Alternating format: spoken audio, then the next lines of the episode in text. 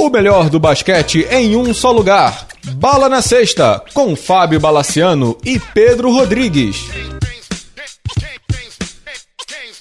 Amigos do Bala na Sexta, tudo bem? Voltamos para essa semana com a prorrogação do Bala na Sexta, um programa especial, um programa de perguntas e respostas com dúvidas, questões que vocês mandaram aí no Twitter e no Facebook. Pedro Rodrigues e eu estamos recebendo Gabriel Andrade, um dos melhores blogueiros, escritores, entendedores de basquete do país. Super jovem, super novinho, mas já manja muito do riscado. Gabriel, prazer te ter por aqui, viu? Prazer sempre o meu, bala novinho, mas com bolha no pé. com, bolha na, com, com bolha na mente, é o que importa, né? Isso. Então vamos nessa. Pedro Rodrigues está na área, né? Tudo bem? É, pra prorrogação a gente tem que chamar mais novo, né, Bala? A idade já não é mais a mesma, né, cara? É, a gente precisa de fôlego. E aí a gente chamou o Gabriel é. aqui pra nos ajudar. É, é Bala então, gente... no tanque. é, a gente vai começar a fazer as perguntas aqui, a gente vai trocando uma ideia. Deixa eu pegar a primeira pergunta aqui, do Felipe Oliveira. Qual o problema do Okafor no Filadélfia? Ele não era uma das promessas, podiam falar sobre isso que está decepcionando essa temporada. Gabriel, qual é o problema do Jarril e Okafor lá, hein? Ah, o problema é mais de espaço, né? Porque ele era como uma promessa, mas aquele esquema que o Sixers fez para selecionar os calouros acabou minando um pouquinho o espaço dele, né? Sempre apostando em jovens de grande potencial e acabaram que pegaram muitos pivôs, né? E agora com o retorno do Embiid, a gente vê que o Okafor ele não consegue jogar assim, ser a referência ofensiva, né? E como o Embiid chegou tomando espaço de todo mundo, né? Já como peça central para os Sixers e como ele não funciona bem com o Embiid, aí acabou que o espaço dele ficou um pouquinho curto, né? E ele já não é um encaixe tão legal com o Noel. Enfim, o, o Sixers está com muita peça no garrafão. E como o Sixers foi pegando sempre jogadores de potencial e, e acabou pegando muitos pivôs, né? acabou que ficou um pouquinho ruim para ele, como ele não é melhor que o Embiid, não se encaixa em jogar com ele, acabou que esse espaço foi, acabou se perdendo mesmo. Pedro, já aproveitando essa pergunta aí do, do Embiid, do Acafora e tal, quem também se quebrou lá com essa subida de produção, o, o nascimento do Joel Embiid, foi o Nerlens Noel, né? Que estava reclamando de tempo de quadra aí. Tanto ele quanto o Okafor já estão naquele trading block famoso da NBA, né? A ideia no começo da temporada é que um dos dois ia embora, ou Noel ou o Okafor, mas pela evolução do Embiid, que, é que foi realmente surpreendente, cara, acho que os dois hoje são peças... Descartáveis. Descartáveis, são peças de troca, né? É, eu acho também. Aí tem uma pergunta que veio no... Acho que essa é meio sem dúvida, mas vale ler aqui veio no Twitter. O Iveson Henrique perguntou assim: o Embiid é ou vai ser o franchise player do Sixers? Outra, ele pode ser o calor do ano? Pode, né? Mesmo ele não ter sido draftado, ele pode ser o calor do ano. E tá meio claro para todo mundo que ele é o franchise player. Se, se mantiver saudável, né, Gabriel? Ele é o cara, né? Não, ele é o cara, acho que é uma questão meio mais óbvia até, né? Ele tá dominando todo o Sixers. O Sixers é muito melhor com ele em quadra tudo gira em volta dele, apesar dos minutos limitados, é ele que controla o ritmo do jogo, ele que recebe a bola, é a grande referência. Não tem muita dúvida que ele é o principal jogador do Sixers para o futuro, para agora. Para agora já tem sido importante né, sequência que o Sixers vem tendo em janeiro. E essa continuidade vai continuando, né, vai crescendo. E a tendência é que siga como um processo, né, que ele seja a parte central do processo do Sixers, né, o The Process, que ele vai continuar. Aí a questão é o que vai ao redor, né, porque acho que está muito claro. O Embiid é favorito muito claro, o inovador não tem nenhum realmente perto dele, é só uma questão do que ao estar ao redor dele. E assim, a personalidade dele, o jogo dele, até tirando um pouco da pressão do Simmons. Uhum. Porque o Simmons foi a primeira escolha do draft, que tá fora por conta de uma lesão. Se o Sixers estivesse num, num, O Sixers, obviamente, não vai muito longe, não, não vai muito longe. Ele tá agora num, num viés de, de, de, vitória, mas também não vai muito longe.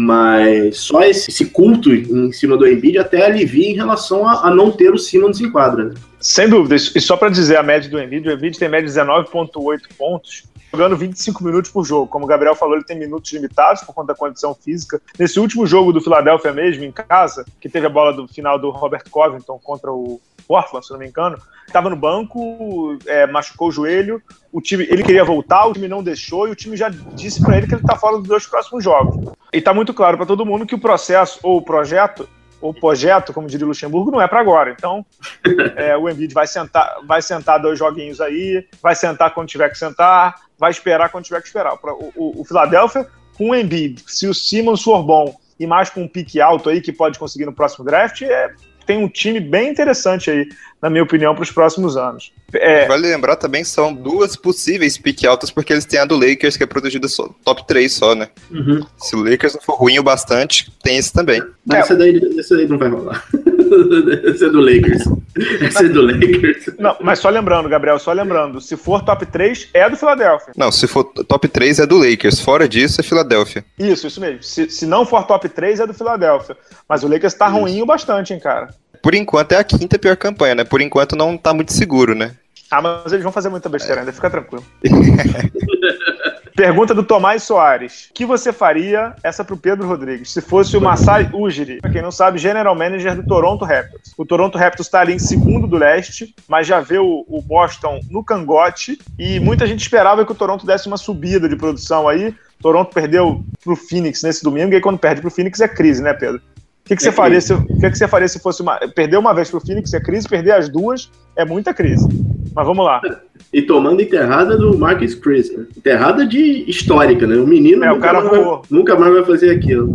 Não sei, Bala, depende do que, que ele quer, né? O que, que ele quer no processo. Ele perdeu o Biombo na última temporada e ele acabou achando o Nogueira, né? O bebê que tá, tá bem nessa temporada. O Cleveland sabe que não tem time para bater o Cleveland, mas assim, no mercado, que peça que ele poderia buscar que tornasse o time é, tão melhor que o Cleveland hoje? Eu, eu não sei, cara. Eu não sei se, nem se ele tem o que oferecer para ir atrás de um jogador como esse. Essa é mais uma temporada para solidificar que é um time que vai bem em playoff. Até o playoff passado era um time que não ia, era conhecido por não ir bem em playoff, que amarelava e tal. Acho que é mais um, para dar mais uma experiência para esse grupo e tentar na temporada que vem algum, alguma, é, algum jogador mais interessante. Gabriel, concorda ou você faria alguma tentativa ali? Eu acho que eu faria alguma tentativa porque eu não sei o, o quanto esse núcleo formado pelo Lowry e pelo DeRozan consegue ir além do que eles já fazem hoje. Porque eles estão basicamente num, estão num nível muito bom, muito excepcional, e eu não consigo ver para onde eles têm que crescer. Eu acho que se eles quiserem arriscar, acho que não tem muita chance. Tem que ser agora, tem que tentar alguma coisa. Só que não tem muita peça de mercado, né? Acho que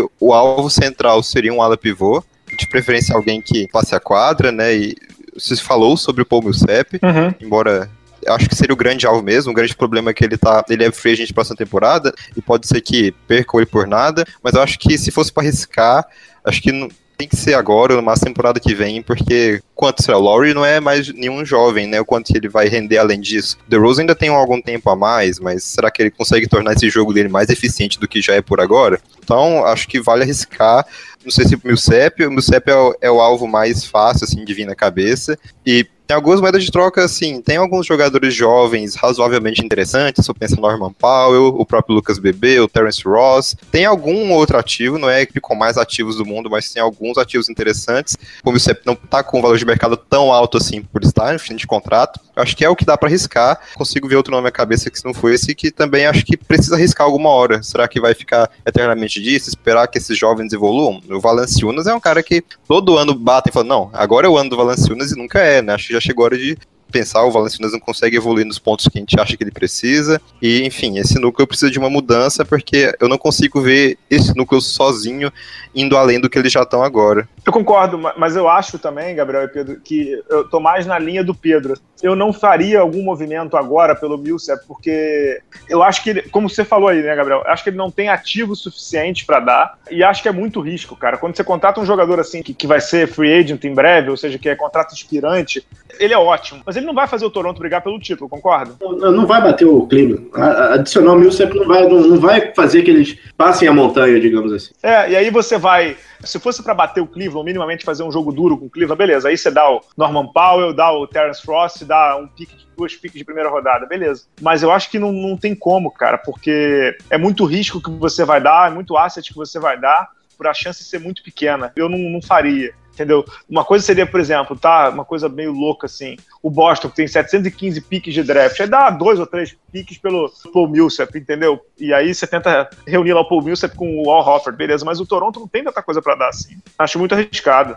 O certo é, acho que é uma situação complicada, porque a minha questão é que eu não vejo essa longevidade no Raptors para que, que vá esperar mais tempo que isso vai render, mas a gente sabe porque por ser o Cleveland, por ser o LeBron, é uma situação difícil, não tem. É meio que ou eles correm o risco, ou eles esperam, e esperar também é quando que o LeBron vai cair de produção, né? Se algum disso acontecer. É porque pro Raptors também, ser, pro status que o Raptors tem historicamente, vice-campeão de conferência, esse segundo, terceiro lugar semifinal é historicamente muito bom para eles. Eu não sei Muito se eles vão bom. querer Ah, mexer para isso também. É isso, isso que eu ia falar. Não é nenhum demérito você ser segundo colocado colocado no leste, não, cara. Pelo, e ainda mais, acho que segundo colocado no leste pro Boston é, digamos assim, é descartável. Pro Raptors é muito bom, cara. Falando em Boston, aproveitando aqui o ensejo, Gabriel, começando com você. O Ricardo Mazo pergunta assim: o que o Celtics precisa fazer para ser um real contender ao título esse ano? Acho que esse ano não dá não, muito não, né, Gabriel? Mas pro futuro. Esse ano não, mas a sorte do Celtics é que ele conseguiu muitos ativos pela questão do, daquela troca com o Brooklyn Nets. Então, o Celtics ele enrola, ele acaba perdendo o valor dos ativos, mas ele ainda tem muitos porque o Nets foi uma mãe, né, pro Danny Ainge. Uhum. Tem algumas peças interessantes em mercado que já pertencem ao próprio Celtics, né, tem dois calouros aí. O nome que se mais ventila é o Antezizit, né, que tá na Europa, se desenvolvendo. A questão é que o Celtics tem muita coisa para resolver, né, e eles foram de uma defesa muito boa na temporada passada para uma defesa bem medíocre essa temporada. Esse, esse downgrade ficou um pouquinho estranho, apesar da melhor ofensiva pela chegada do Al Harford e pela evolução do Avery Bradley. Assim, essa temporada não tem muito o que fazer, mas o elenco é jovem, dá para ter alguma paciência, não precisa ser para agora, apesar de que a torcida do Celtics é muito paciente, mas não precisa ser para agora, até com o nível do Cleveland tá, acho que com o tanto de ativos que tem, com a idade do elenco, como está barato o elenco, né, como conseguiu valores legais pelo Crowder, pelo Isaiah Thomas, pelo Irving Bradley, acho que dá para esperar um pouco e arriscar no momento certo. Não, eu concordo. Pedro, concorda? Eu acho que o grande problema do Celtics é que o Isaiah Thomas brigou com o DeMarcus Cousins ainda em Sacramento. acho que esse é o grande problema. E se os dois fossem tivessem um bom relacionamento, eu acho que o DeMarcus Cousins no Celtics ia, ser perfeito. E aí a gente ia começar a conversar.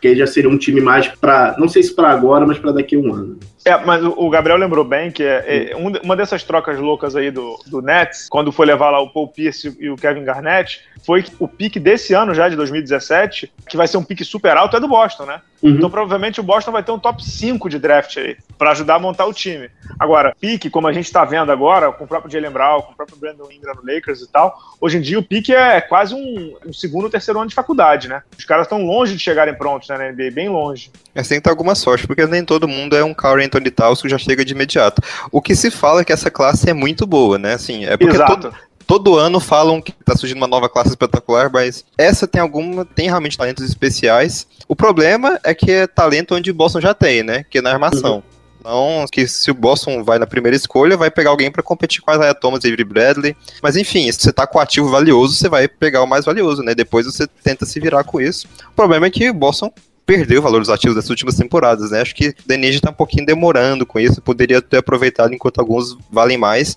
E acontece de pegar um jogador mais cru ou outro, e às vezes um jogador, como o draft não é uma prospecto não é uma coisa muito fácil de entender, né? Às vezes um jogador explode mais com o outro, outro demora mais. E pique não é um negócio imediato, né? Não é como uma, uma grande estrela. Mas quem sabe, né? O Boston tem ativo para ter paciência. Resta ver os movimentos que o Andy vai fazer, se ele vai nesses momentos que ele alterna muito conservador ou muito ousado. Acho que precisa de uma grande estrela em algum momento. Sem dúvida. Tem uma pergunta boa aqui, Pedro, do Breno Furtado Lima, que está sempre aqui com a gente, ouve direto. Acho que ele é lá de. Acho que ele é de BH, Poços de Caldas, se não me engano. Uma vez eu falei com ele e tal.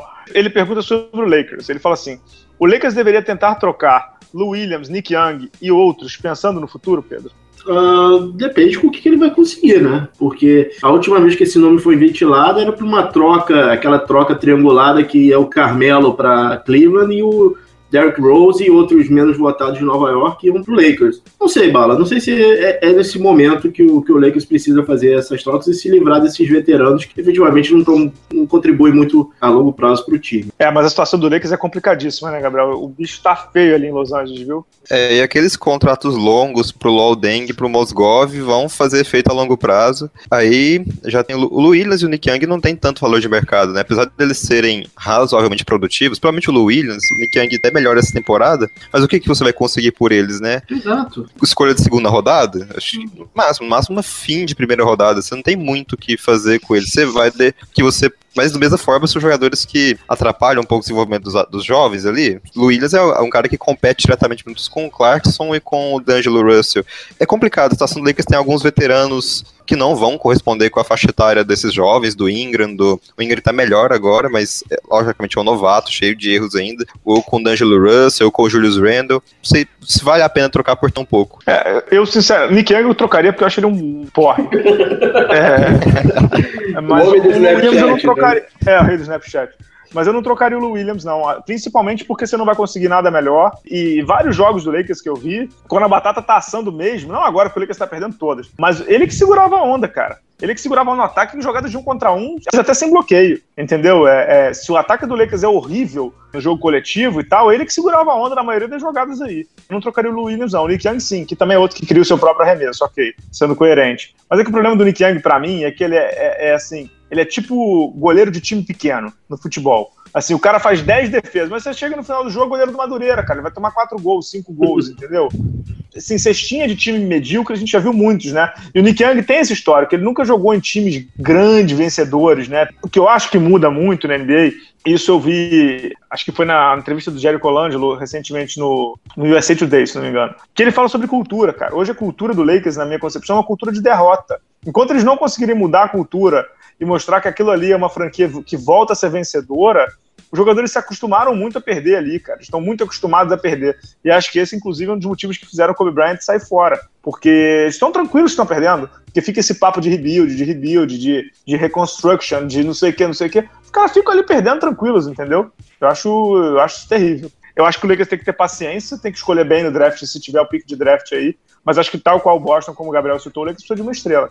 E rápido agora, o duro, né, Gabriel e Pedro? É, quem é que. Uma coisa é você pegar uma estrela tipo Kevin Durant e botar no Boston. Pro Durant, é, digamos assim, é mais palatável, né? Porque o time uhum. tá montado, o técnico é bom, tem uma estrela no backcourt ali, que é o Isaiah Thomas, tem, tem um, um Al Horford perto da sexta, tem o Avery Bradley. Você seria, digamos assim, você seria a peça que faltava. Agora, se você fosse o Kevin Durant, Gabriel, seria pro Lakers fazer o quê? Nada, né? Eu não escutaria nem entrevista. Acho que aconteceu isso, né? Que, foi, que foi o que ele fez. Ele é, pois é, não faz muito sentido pra ele. Pra grandes estrelas não faz sentido pra ir pra um time em reconstrução. É, eles precisam acertar como o Wolves acertou com o Towns, como o Knicks acertou com o Porzingis. Só que isso não é fácil, né? A gente não sabe se o D'Angelo Russell vai ser esse acerto. Ele tá muito regular ainda comparado aos jogadores da mesma classe, né? Em especial o Towns e o Porzingis. Tem alguns talentos, né, ali. Tem o Julius Randle, o Ingram, só que ainda não, não deu muita liga, né? Acho que o Lakers ou eles crescem muito de produção para ser o suficiente para atrair alguém, ou eles têm que acertar bem no draft, aproveitar o que tem. Eles estão meio que comprometidos com isso. Eles não podem ganhar muito, senão eles perdem o, ativo que eles têm agora. É né? isso. Uhum, uhum. E, te, e, tem uma coisa, né, Gabriel? Para quem, quem acompanha o Lakers há mais tempo e com mais afinco, tipo meu primo, é, o Lakers o Lakers não vai bem em draft. Então, esse negócio de reconstruir via draft, como Minnesota fez, como Boston mesmo fez com o Jalen Brown aí, e oh, meu Deus, o Marcos Smart, Marcos Smart tem jogado super bem. É, o Lakers não, assim, de piques bons do Lakers que eu me lembro, tirando assim quando você tem pique 1 ou pique 2, que aí não tem muita dificuldade, mas assim, o último que eu me lembro bem foi o Andrew Bynum. É. Entendeu? E o Clarkson, claro, agora, mas mais recentemente. Mas assim, não é uma franquia que. Eu sei que citar o Spurs é, é, dureza, porque o Spurs sempre faz tudo certo, né? Dá até raiva. Mas não é uma franquia, por exemplo, como o próprio Golden State, cara, que draftou o Clay Thompson em 11 Curry em sétimo e o rapaz lá na posição 780 no draft que foi o Draymond Green. O Lakers não, o Lakers não drafta bem. Então é uma situação bem complicada para a franquia, na minha opinião. Não tem hábito de draft, né? Não tem hábito. Historicamente, não é um time que é montado com jovens. Sempre é um time das super estrelas, sempre é um time. É o grande chamariz, né? Complicado, né? É, pra azar do Lakers agora, uma coisa que a gente já fala isso aqui no podcast há muito tempo, pra azar do Lakers, a NBA hoje, o jogador já não vai mais pro tal do small market, big market, ele não muda nada. Hoje é tudo tão global, jogar em Milwaukee como o Antetokounmpo é tão global quanto jogar em Los Angeles. O negócio desses caras hoje é dinheiro e, e, ganhar, não tem muito jeito. Claro que o exemplo não, não é mais factível porque o Anthony Davis está assinado em sangue, mas quando o Shaq teve a primeira negociação salarial, o time do Lakers não era grande coisa, não. Também era um time de, de, de promessa. Mas eles conseguiram assinar o cheque. Mas era uma época sem o tal do, do globalização. Então você conseguiu. Hum, e, e nego atraiu o cheque. É, nego atraiu o cheque pro Hollywood também. Não sei. Você, tem, você tinha ali. Você tinha Jerry West ali, entendeu? O, o, meu ponto é o seguinte: os grandes free agents não querem nem escutar o Lakers, cara. É, o Lakers virou, acho que perdeu um pouco a cultura de atrair. De alguma é forma, o Lakers uhum. se tornou menos relevante dentro, por culpa da diretoria. Uhum. Assim, meio que eles que acabaram com o que o Lakers conseguia, que tinha uma cultura. Tipo, o Lakers tinha uma visibilidade por ser o Lakers, e isso de repente caiu. Por exemplo, hoje o, Spurs se mantém alto nível toda vez é um grande alvo para free que o Spurs tem com essa cultura. O Lakers em algum momento perdeu isso. Mas, eh, Gabriel, deixa eu te cortar. Mas aí o Lakers perdeu, entre aspas, a cultura ou o Lakers começou a perder jogos? Porque assim, antes os jogadores iam pro Lakers e o Lakers conseguia atrair free agents bons, porque os caras queriam ganhar no Lakers, porque o Lakers ganhava 60 vitórias por, por temporada. O jogador hoje vai para o Spurs, porque é óbvio, tem a cultura do Spurs, mas é uma cultura de vitórias. O jogador hoje lá, o David West, foi para o Golden State, porque é uma cultura de vitórias e que vai jogar títulos. Então, assim, o que eu tô querendo te dizer, e acho que é isso que a gente tá, os dois estão falando aí, os três, na verdade, que assim, o Lakers sempre teve uma cultura de vitórias. E aí, uma hora que você começa a cair, a cultura vai pro lixo, você não tem mais vitórias. E aí, na verdade, o jogador olha para o time não tá mais ganhando, entendeu? É aquilo ali, o cara. Ele não vai mais pro Lakers porque o Lakers não tá mais ganhando. Não é só cultura, porque ele não vence, né? Uhum. E o Lakers, acho que ele não soube administrar essa fase mais ruim dele, né? Acho que alguns clubes conseguiram fazer isso melhor e o Lakers não. Isso aí, para mim, é um pouco de cultura. O Lakers não sabe perder, entendeu? Tal qual o Miami do, do Pat Riley aí, o Lakers não tem cultura de Nunca uhum. teve, né, Pedro? Uhum. Pedro um pouco mais velho que a gente aí. Nunca teve cultura de tank, nunca teve cultura uhum. de, de jogar para perder, de ir pro draft com força. Então, assim, aí quando, por exemplo, pro Minnesota, fazer isso aí que eles estão fazendo é muito tranquilo. Os caras estão fazendo isso há 20 anos. Pro Lakers é muito difícil. O Minnesota era franquia de expansão da década de 90. Eles estão mais que acostumados a fazer isso, cara. A história do Lakers é muito grande. O que estão fazendo com a franquia é um crime. É por isso que chamaram lá o Magic Johnson para conversar, né? Vamos voltar chamaram o Magic não, vamos. Ô, Gabriel, o Pedro no programa passado, o Pedro ousou criticar o Magic Johnson a mim no programa. Você tem noção, cara? Magic Johnson, dirigente, por favor, dirigente. É complicado você mexer com o ídolo assim, Pedro. Você tem que ir mais pra calma. É, mas, mas, acontece, dirigente, por exemplo, o Isaiah Tom, o, o Isaiah Thomas, né, o primeiro também ah, foi um é. dirigente desastroso e um grande jogador, então acontece. É, não, mas o problema é que o Magic nunca foi e o Pedro já tá cornetando, pô, tá louco. Pois é, né? vamos aqui, vamos para outra pergunta. O Ricardo Ferreira Martins, essa pergunta aqui já deve, ter vários aqui fazendo essa pergunta, eu vou nessa. Que é assim, quem é o favorito MVP? Aí eu vou deixar o Pedro começar, o Gabriel vai, depois eu emendo. Quem é o seu MVP atual, Pedro, e por quê? Kevin Durant. Kevin Durant tá, tá jogando fino. Melhor, é, um, é, é um cara que conseguiu melhorar o jogo dele. É, isso é impressionante. Kevin Durant. Kevin Durant, do Golden State Warriors, Golden State líder da NBA disparado, né, no momento em que a gente grava 38 vitórias e 6 derrotas. O Pedro escolhe o líder do melhor time do campeonato. Para você, Gabriel. Eu tô indeciso, mas eu iria de Harden agora. Ele já funcionava como armador do time nas últimas temporadas, mas como ele melhorou isso nas mãos do D'Antoni, como isso fez o Rockets crescer e como ele é necessário pro Rockets e como ele consegue fazer o time funcionar de uma maneira impressionante. Eu acho que o cara que mais me enche, me enche os olhos em relação à produção agora é o Harden, pelo quanto ele melhorou, apesar do, dos turnovers, isso vai acontecer por ele aumentar o seu volume ofensivo, por ele precisar ser agressivo, mas no geral ele de pontuação e assistência. Tô gostando bastante de ver o Harden em quadra, com o Westbrook um pouquinho atrás ali na corrida. E o Duran em terceiro, mas votaria no Harden agora. Quão longe tá o LeBron dessa disputa aí, Gabriel? Eu acho que não muito, mas eu não colocaria ele nem em quarto. Colocaria o Kawhi Leonard à frente dele. Mas assim, o LeBron é sempre uma questão de que ele não precisa disso, então ele não vai se esforçar é. para isso. Então é só isso, mas porque ele também é um jogador essencial demais pro Cavs e basta ver um jogo que ele joga assim, como, como transforma o time, como, e como a gente vê o quanto o Kyrie Irving e o Love, todo o elenco, na verdade, é tão melhor que o em quadra, mas é, é uma questão dele, né? O LeBron não precisa mais de um, um troféu de MVP de regular. É, e a gente sabe que o LeBron James liga a máquina dele no começo do ano, né? Então, Agora que a gente vai ver o melhor LeBron, e mesmo assim ele segurando a onda para o playoff. A gente sabe disso até porque o leste para o Cleveland é pré-temporada, né? Fase regular é pré-temporada. Só queria dar, dar, um dado interessante que eu vi essa semana no Stats News. Não sei se vocês seguem, é muito bom. Stat News, muito bom. Triple doubles na história da NBA com 10 desperdícios de bola. Ou seja, você fez triple-double e conseguiu 10 desperdícios de bola junto. Ou seja, é quase um quádruplo duplo, mas não conta por conta porque é o desperdício. De 1977 a 2015, quatro. Um do Charles Barkley, um do Hakim, o outro do Adrian Dantley, do Denver, e outro do Clyde Drexler, de 77 a 2015. Esse ano, quatro. Essa temporada, quatro. três, três do Westbrook e um do James Harden, né? Eu desde sempre tenho dito o Westbrook. Para mim é o cara que, que joga um time muito fraco, os companheiros muito fracos, um calouro que é o Sabonis de titular, o outro que é um quase calouro, que é o Steven Adams de titular, o André Robertson, que é um jogador cujo arremesso está tentando melhorar, mas ainda é fraquíssimo. O único cara que consegue razoavelmente criar o seu arremesso ali é o Vitor Oladipo, mas veja assim, um time com um elenco muito fraco, com um banco então, tem só o Enes Kanter, mas um banco muito fraco. Mas eu concordo com o Gabriel, cara, que o Harden tem feito de aliar campanha a desempenho individual é inacreditável. O Harden tá com uma média de quase triple-double também, 28.7, 11.6 e 8.2. Eu, sinceramente, acho que o Westbrook não consegue segurar a onda na média do triple-double até o final da temporada, o que não é nenhum demérito, porque isso é difícil pra uhum. caceta. Tanto é difícil, só tem um maluco que conseguiu isso até agora, o, Oscar Robertson. Mas, é, assim, vou, vou ficar no muro, tá? Se o Westbrook não conseguir a média de triple-double, eu daria pro James Harden. Atualmente eu deixo na mão do James Harden porque eu acho que o Westbrook não vai conseguir. É, mas é um voto difícil pra caramba. Eu acho que é das votações mais difíceis aí dessa temporada. Vamos se encaminhar pro final, mais duas ou três perguntinhas aí.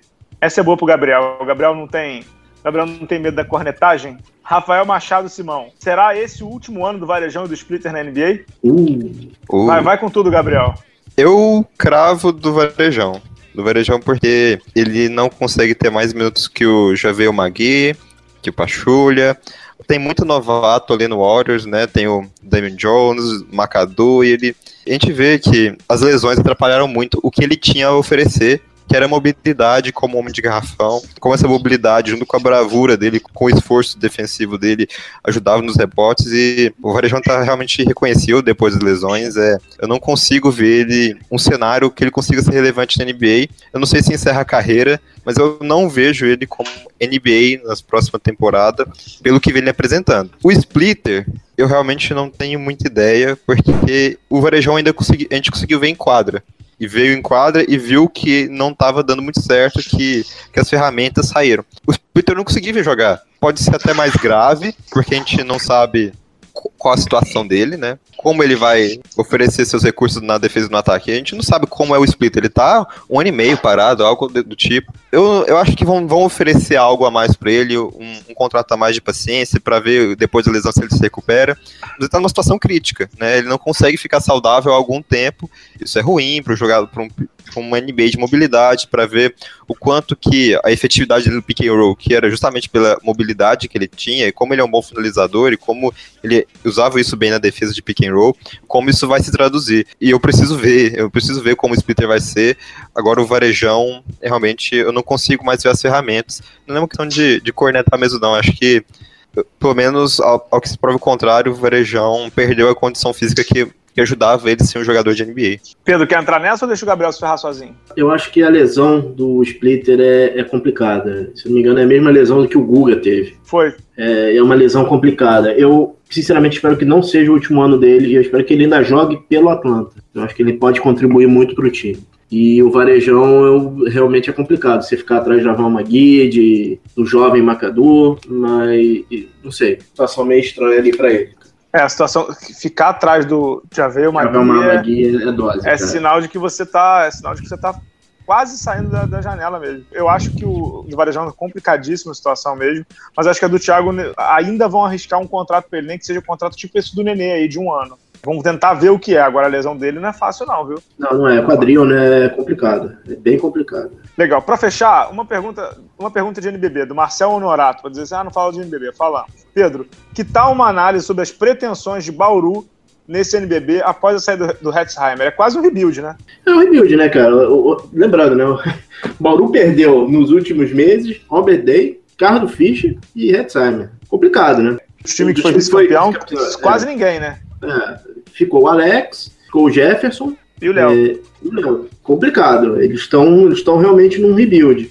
É uma pena, né? É uma pena. Aquele timaço que foi montado, jogou no Madison Square Garden, jogou com, com o Real Madrid, realmente agora é a, a, efetivamente é só uma lembrança. Exato. Gabriel quer entrar nessa de Bauru, não? Olha, eu tô meio por fora do NBB pra falar algo, mas eu posso falar um pouco do Varejão na Espanha, se for o caso? Que foi do, do Varejão ou do Hetzheimer, pô? Do Hetzheimer. Pode. Eu falei Varejão? Foi na Brada. Falou, falou. Isso, foi na Brada. Vai, vai jogar no Fuenlabrada de Madrid. É, por, já que eu acompanho mais basquete europeu mesmo, inclusive é, é o que me levou mais pros blogs mesmo. Ele vai como substituto para um pivô chamado Moussa Diagne, um senegalês que estava emprestado ao Fuenlabrada e que o Barcelona trouxe de volta. Inclusive, o Barcelona dispensou o pivô Joe Dorsey, que até umas temporadas atrás estava no, no Houston Rockets, muito mal, e estava muito mal.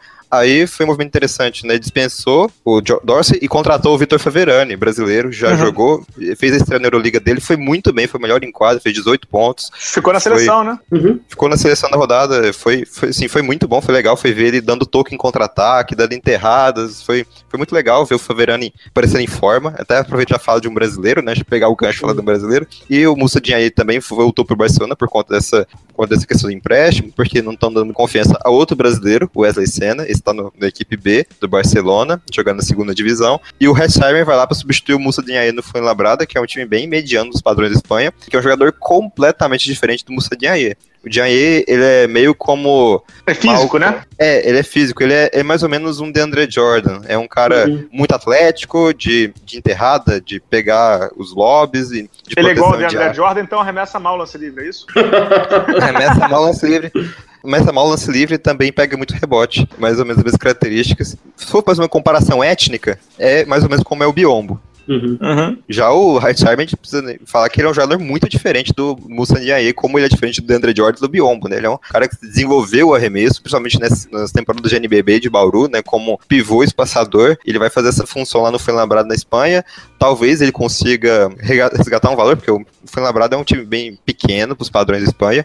Talvez isso sirva para ele crescer no mercado da Europa, assim como ele já fez parte do elenco do Real Madrid. Talvez isso ajude ele a crescer ali, como alguns jogadores sul-americanos vêm crescendo. Vocês lembram do Bruno? Fittipaldo, aquele uruguaio que jogava. Uhum, sim, tá na Itália. Ele foi pro Galatasaray da Turquia jogando Euroliga. Ele ficou alguns meses na Itália, se destacou e foi já tá no Galatasaray jogando Euroliga. Foi muito bem na segunda e terceira partida dele pelo time, já, já assumiu o posto de, de, de titular na rotação ao lado do turco Sinanguler já um destaque. O Aprovítula acabou de, voltar para o Basconia. Enfim, esse mercado está interessante para o sul-americano. O Benite finalmente começou a jogar bem pelo Múrcia. O Delia começou a ganhar espaço. Acho que se o mercado, o mercado sul-americano está funcionando bem, tomara que o Hetzheimer volte a crescer nesse mercado e que, que se torne um jogador relevante ali para os padrões da Europa, porque ele não teve muito sucesso quando ele teve no Real, porque algumas lesões atrapalharam ele, quiseram ele voltar para o NBB. Enfim, agora tomara que, ele aproveite a oportunidade, que ele consiga os minutos e que seja relevante até para um nível de competição um pouquinho mais alto que o NBB, que está crescendo, claro, mas a Liga CB é realmente uma liga mais forte que sugere talvez uma, algum contrato de Euroliga no futuro próximo. Mas enfim, Herzheimer vai lá para ser titular numa rotação que o Jean era, mas com uma função diferente. Mas é, o que eu posso falar do Herzheimer lá na Espanha é isso. É isso aí, foi ótimo. O Fama Brada, no momento que a gente grava, tem uma campanha, tá em nono ali, tentando entrar no playoff, mas está com a campanha negativa de 8 e 9. O oitavo, que é o Gran Canária, 10 e 7. Numa liga, Gabriel, a gente não vai entrar nisso, senão o Pedro mata a gente aqui para edição. Que tem o Real Madrid como líder, mas o vice-líder é o Tenerife. Uma baita surpresa, para mim, a maior surpresa dos campeonatos europeus aí. Tá jogando muito bem o time de, das ilhas lá, da ilha de Tenerife. Eu comentei um jogo deles no Fox Sport, um time super organizado, um jogo que eu comentei, eles jogaram mal pra caceta mas é um time super organizado e o Rafael chega no Fuenlabrada que é o nono. Para fechar, última pergunta do programa. Rafael Teixeira, vou ler a pergunta inteira dele. Amigos, uma brincadeira simples. O Oscar Schmidt, maior jogador brasileiro de todos os tempos, segundo ele, foi o assunto da semana. Ele foi draftado pelo Nets quando tinha 26 anos. Imaginando que ele jogasse 10 anos na NBA, façam aí uma previsão de como seria a carreira dele em média de pontos, assistências e rebotes. Pedro Rodrigues, para você fechar o programa. Ele foi chamado para o Nets, que na época tinha o Bernard King, que jogava na mesma posição que ele. Então ele ia sair do banco, ele ia ser sexto homem, ele ia ter pelo menos três prêmios de sexto homem do ano, ia ter média de 20, 22 pontos por partida. E, e, depois ia, ia, jogar com o Drazen, contra quem ele rivalizou na Europa, né? Não, aí ele já teria sido trocado e estaria jogando no Boston. Teria ter, ia ter, hum. terminar junto com o Larry Bird a carreira, que seria o o storybook ending, como dizem os americanos. Quer arriscar, Gabriel? Olha, eu acho que eu vou projetar ele com mais ou menos as médias. Ele foi de carreira, né? De carreira. Acho que Isso. o que eu imagino como seria o Oscar Schmidt na, na NBA é mais ou menos o impacto que eu vi do PG Stojakovic. Uhum. Algo como 18 pontos na carreira, mas com no auge fazendo 25 pontos por jogo, chutando muita bola de três, até talvez ajudando a NBA a olhar para a bola de três com olhinhos brilhando mais cedo e de alguma forma impactando a liga com o seu jogo um pouquinho mais diferente para a época, né? Mais baseado no arremesso. Isso aí. Eu não vou me arriscar, mas acho que o Oscar teria uma carreira bem brilhante na NBA, viu? Ele teria uma carreira bem brilhante na NBA. É, a comparação com o Stojakovic é boa, mas eu gosto também da comparação com o Drazen, Drazen já no Nets, né? Fazendo seus 18, 20, 22 pontos. Nessa NBA de hoje, se o Oscar joga nessa NBA de hoje, ele liberaria os 25, 30 pontos por jogo. Uhum. Sem brincadeira, porque a NBA que não, que não marca, que chuta de três. Você imagina, pô, os caras era, era sopa no mel, né? É. é isso. Gabriel, queria te agradecer pela participação no programa, programa de perguntas e respostas. No próximo a gente te traz para comentar NBA, basquete europeu. Te agradecer, te dar os parabéns. Esse programa vai ao ar provavelmente no final da semana, quinta ou sexta-feira, então a galera já leu o seu texto no blog sobre um dos seus hits, né? O Jokic, jogador do Denver, um dos seus favoritos e um dos meus também, um dos melhores passadores da NBA atual, é um pivô. Para desespero da, da galera da bolha no pé, que diz que armadura arma, o pivô, pivô pegar rebote, a chuta, né? Mas queria te agradecer e te dar os parabéns. Tem quantos anos? 22, 23? 20. Deus que me perdoe. 23, Pedro, 20 anos. Corta, corta, Amorim.